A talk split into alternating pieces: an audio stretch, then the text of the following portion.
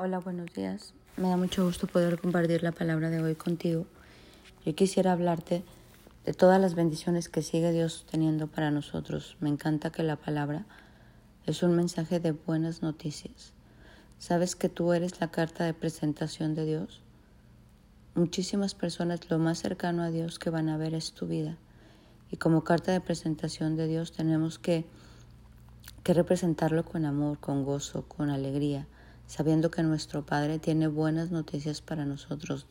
Es un tiempo donde Dios quiere restaurar, reedificar nuestra vida, quiere bendecirnos, quiere quitar toda la tristeza, quiere que nosotros estemos llenos de fe, confianza, esperanza.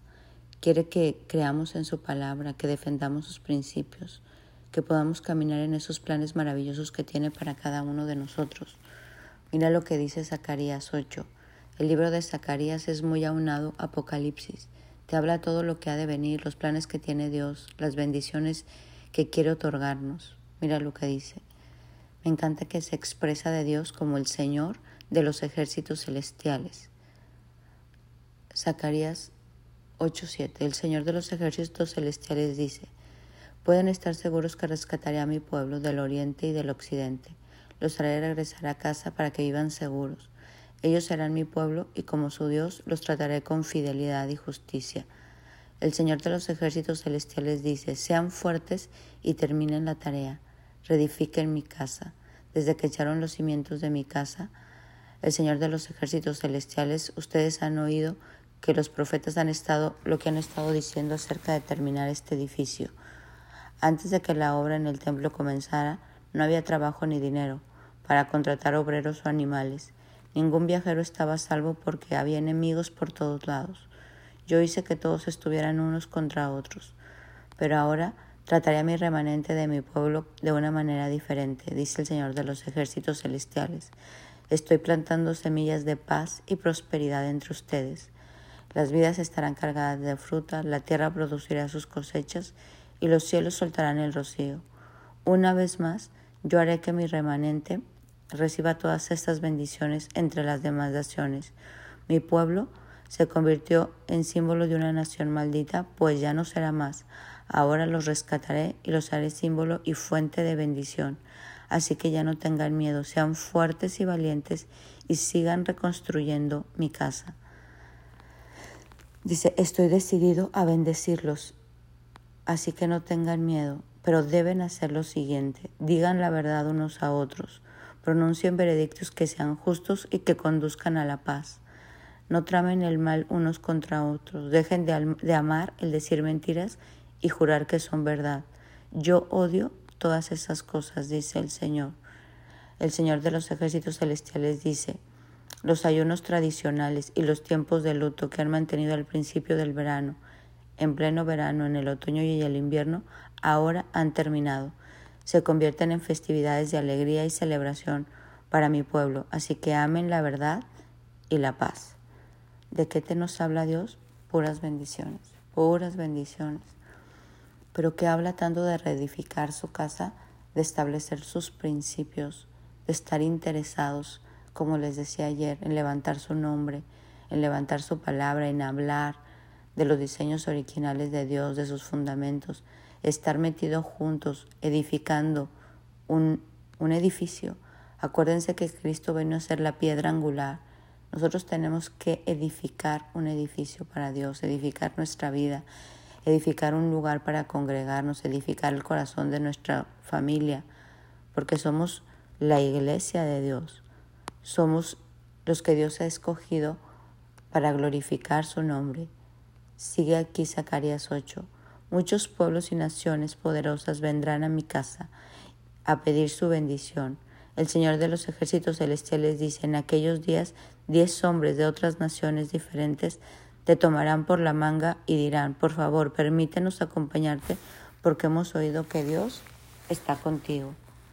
Dios quiere que su pueblo sea exaltado, pero también quiere que tú exaltes a Dios.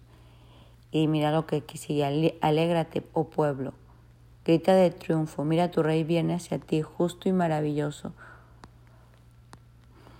Él viene para bendecirte, Él viene para exaltarte, Él viene para darte aquello que hizo pacto contigo, sellado con sangre, para liberarte, para ser un refugio para tu vida. Hoy mismo prometo, mira, me encanta esta bendición, grábatela. Hoy mismo prometo que les daré dos bendiciones por cada dificultad. Mi pueblo es mi arco, mi flecha y mi espada. Y como un guerrero lo blandiré contra sus enemigos. El Señor aparece sobre su pueblo. El Señor hará sonar su cuerno de carnero y atacará a todos sus enemigos. El Señor de los ejércitos celestiales protege a su pueblo. él es quien derrotará a sus enemigos lanzándoles granadas y piedras. O sea, es un Dios que no solo viene a rescatarnos, viene a protegernos, viene a bendecirnos, viene a llenarnos de todas las cosas buenas que Él tiene para nosotros. Yo te invito a creer en esta palabra. Yo te invito a entender los tiempos que estamos viviendo. Te invito a, a unirte, a ser parte de este remanente que sirve a Dios. Hoy habla de Dios. Hoy compártele la palabra a alguien. Hoy invita a alguien a tu clase de Biblia. Hoy léele la palabra a alguien. Empecemos a reedificar. Las palabras son poderosas. Cruzan ventanas, paredes. Cuando tú hablas palabra, llenas el ambiente de tu casa de palabra.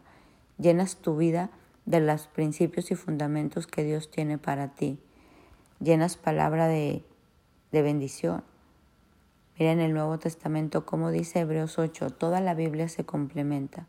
Se acerca el día, dice el Señor, que haré este pacto con mi pueblo. Este pacto no será como el que hice antes con sus antepasados, cuando los saqué de Egipto. Ellos no permanecieron fieles a mí, por eso les di la espalda, dice el Señor. Pero este nuevo pacto que hago con mi pueblo es poner mis leyes en su mente y escribirlas en su corazón. Yo seré su Dios y ellos serán mi pueblo. Y ya no habrá necesidad de enseñar a sus vecinos ni enseñar a los parientes. Deberás conocer a Dios, pues todos me conocerán, desde el más pequeño hasta el más grande. Perdonaré todas sus maldades y nunca me acordaré más de su pecado. Pues ese es el, el plan que Dios tiene para nosotros vamos a vivir a la altura, vamos a acabar. Primera de Pedro dice, desháganse de toda mala conducta, acaben con el engaño, con la hipocresía, los celos y la clase de comentarios hirientes.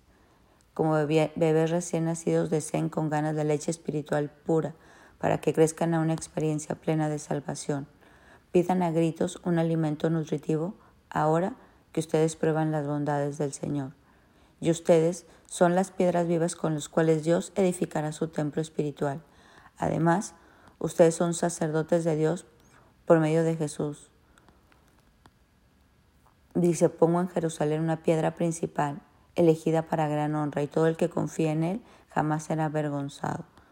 ¿No? Como Jesús es esa piedra angular y nosotros le ayudamos a construir esta iglesia, a preparar una novia sin mancha y sin arruga para que todos podamos llegar a la vida eterna. La voluntad de Dios es que la vida honorable de ustedes haga callar a la gente ignorante que los acusa sin fundamento alguno, pues ustedes son libres, pero a la vez son esclavos de Dios. Así que no usen su libertad como excusa para hacer el mal. Respeten a todos, amen a la familia de creyentes, teman a Dios y respeten al Rey. Bueno, pues qué te digo, la palabra a mí se me hace muy clara. Es un tiempo de reedificar tu casa, tú eres esa piedra Tú eres esa persona que debe de hablar, que se debe someter, que debe jugar el rol que le toca, que debe cambiar algunas cosas de su vida porque somos esa carta de presentación para Dios. Hoy te invito, una vez más para terminar esta semana, a acercarte cada día más a Dios, a cada día parecerte más a Jesús, que tu corazón, tu mente y tus palabras estén unidos a su palabra y que puedas ser esa piedra viva que sirve para edificar este edificio que traerá gloria a su nombre, bendición a tu vida y a los que te rodean. Que tengas un bendecido día.